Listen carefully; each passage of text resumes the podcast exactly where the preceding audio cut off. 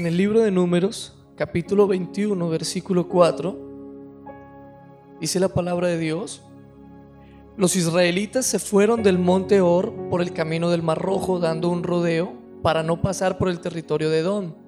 En el camino la gente perdió la paciencia y empezó a hablar mal de Dios y de Moisés. ¿Por qué nos sacaste de Egipto para morir en el desierto? Aquí no hay pan ni agua. Ya nos cansamos de esta comida miserable. Entonces el Señor les envió serpientes venenosas que les mordieron e hicieron que murieran muchos israelitas. El pueblo se acercó a Moisés y le dijo, hemos pecado al hablar mal del Señor y de ti. Pídele al Señor que aparte las serpientes de nosotros. Entonces Moisés oró por el pueblo y el Señor le dijo a Moisés, haz una serpiente y ponla en un poste. Todo el que haya sido mordido y la mire se salvará. Entonces Moisés hizo una serpiente de bronce y la colocó en un poste. Así que cuando alguien sufría la mordedura de una serpiente, miraba a la serpiente de bronce y se salvaba. Este texto me apasiona muchísimo y, tal vez eh, tú que estás escuchando este devocional puedes pues, eh, preguntarte, bueno, ¿qué tiene que ver eso con, con, nosotros, con el tiempo en el que vivimos?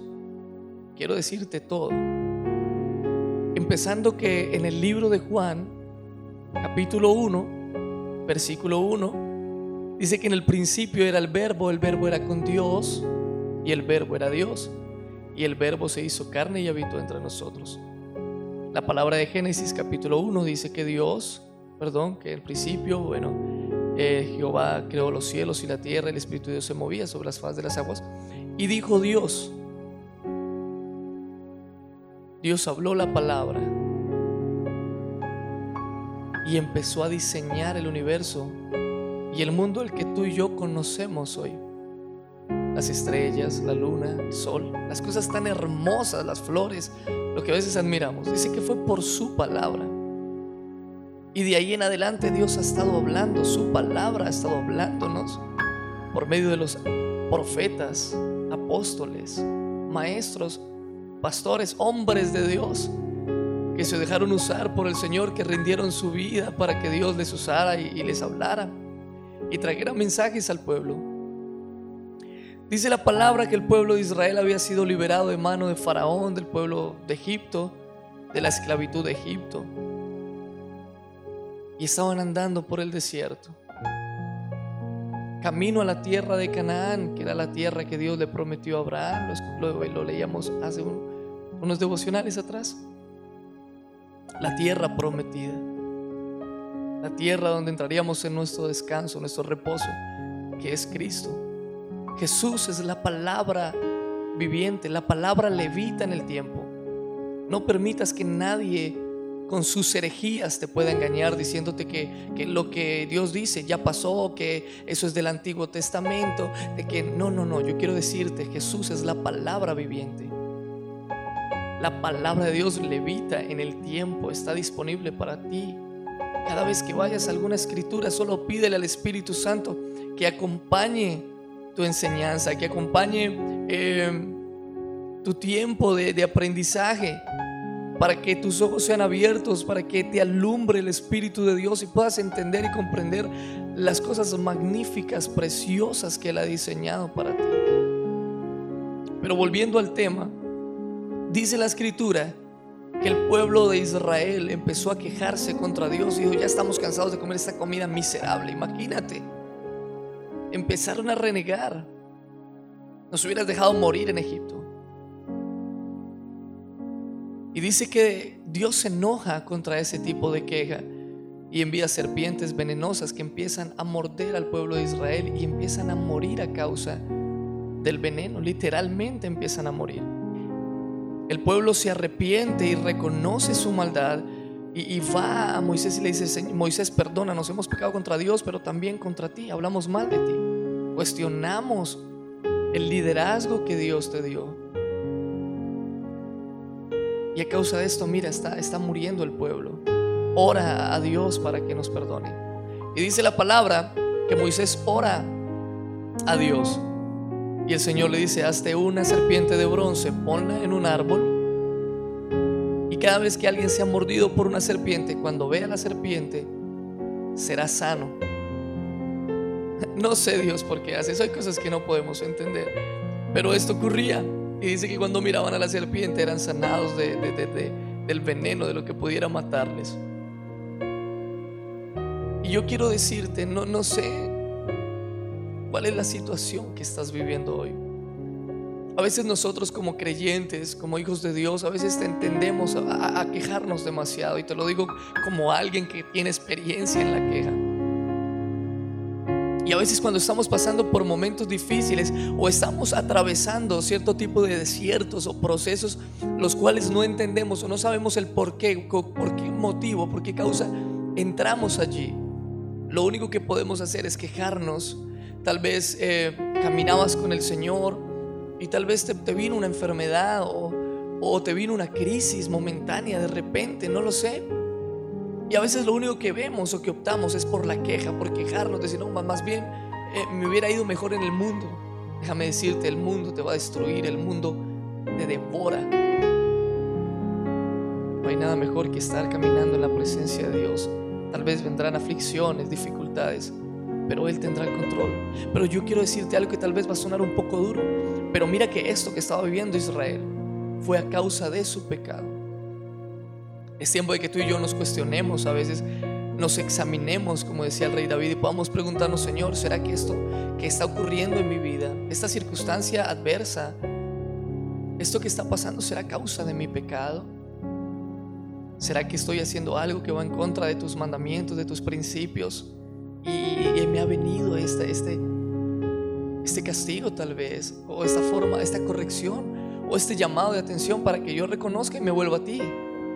La palabra dice que Dios no abandonó al pueblo de Israel, no los abandonó. Dice que ellos, a causa de lo que estaba ocurriendo, pues, se volvieron a Dios y dijeron, Moisés, ora, ora a Dios, necesitamos a Dios para este tema. No, no te aflijas, no permitas que el enemigo te condene, que el enemigo te acuse si tal vez te equivocaste, si tal vez pecaste contra Dios y, has estado viviendo un tiempo de muerte, tal vez de destrucción, donde nada te sale bien, donde estás de fracaso en fracaso, pero tal vez tu orgullo no te permite reconocer que necesitas al Señor. Hoy, hoy, hoy quita todo argumento, toda acusación y vuelve a Dios y dile, Señor, aquí está mi vida. Necesito que me sanes. Y yo quiero decirte que es el mejor momento hay sanidad, hay sanidad para las naciones.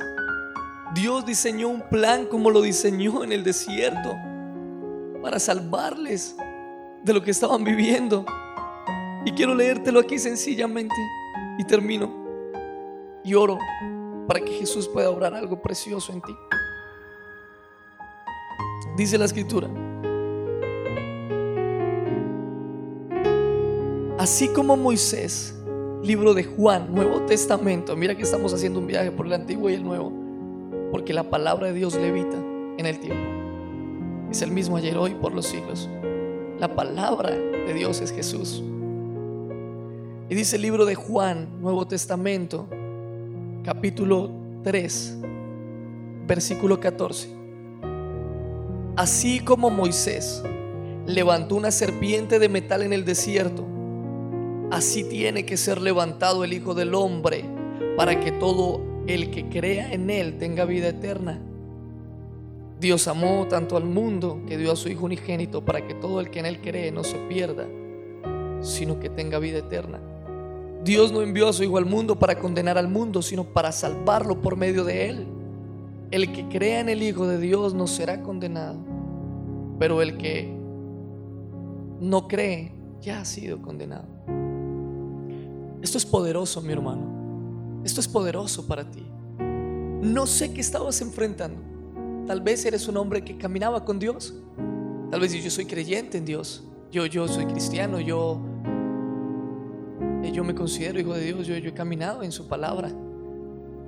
Pero en algún momento cometí un error, tomé malas decisiones y esto me trajo, me trajo corrección de Dios y, y he enfrentado momentos muy difíciles y lo único que, por lo que he optado es tal vez por la queja.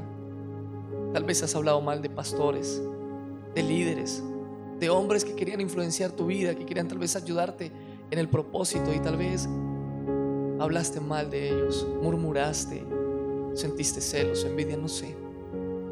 Y por causa de eso hoy tal vez estás viviendo consecuencias que tal vez están lastimando mucho tu corazón. Yo quiero decirte en el nombre de Jesús, solo tienes que mirarlo a Él.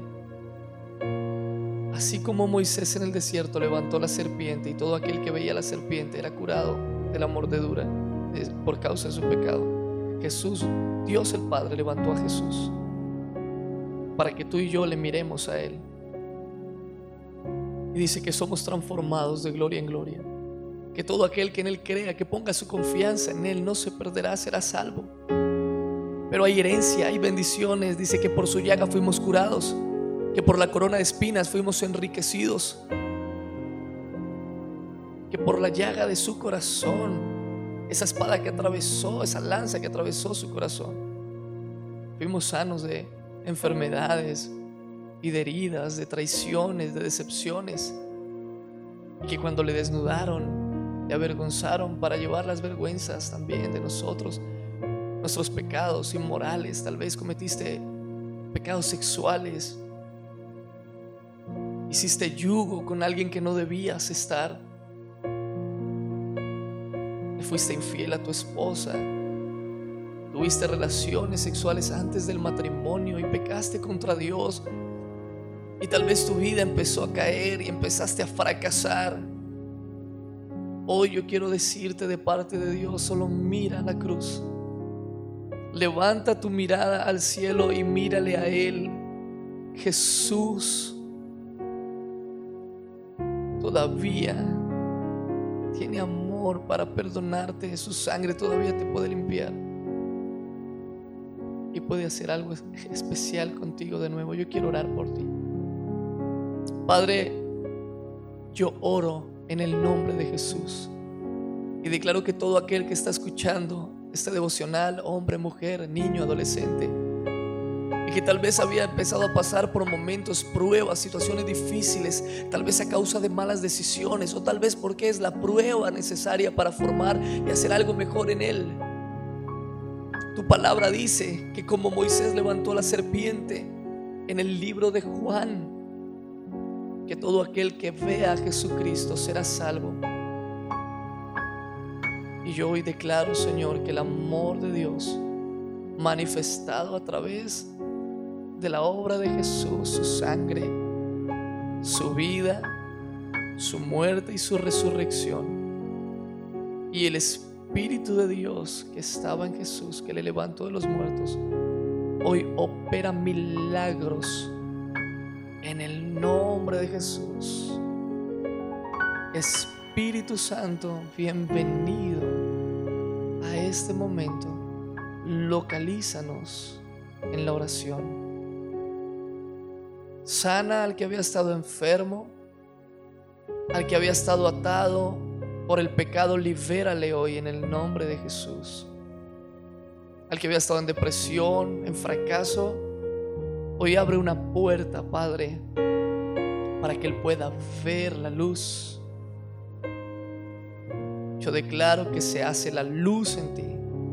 La luz de Jesús te alumbra tu camino lumbrera es a mis pies tu palabra. Hoy tómate de la palabra y camina con el Espíritu Santo. Deja que Él te guíe, deja que Él te dirija. Y solo confía en Jesús. Yo declaro sobre ti un nuevo amanecer. Tu palabra que se lleva la desesperanza. Tu palabra que pase en el cielo y la tierra nunca pasará.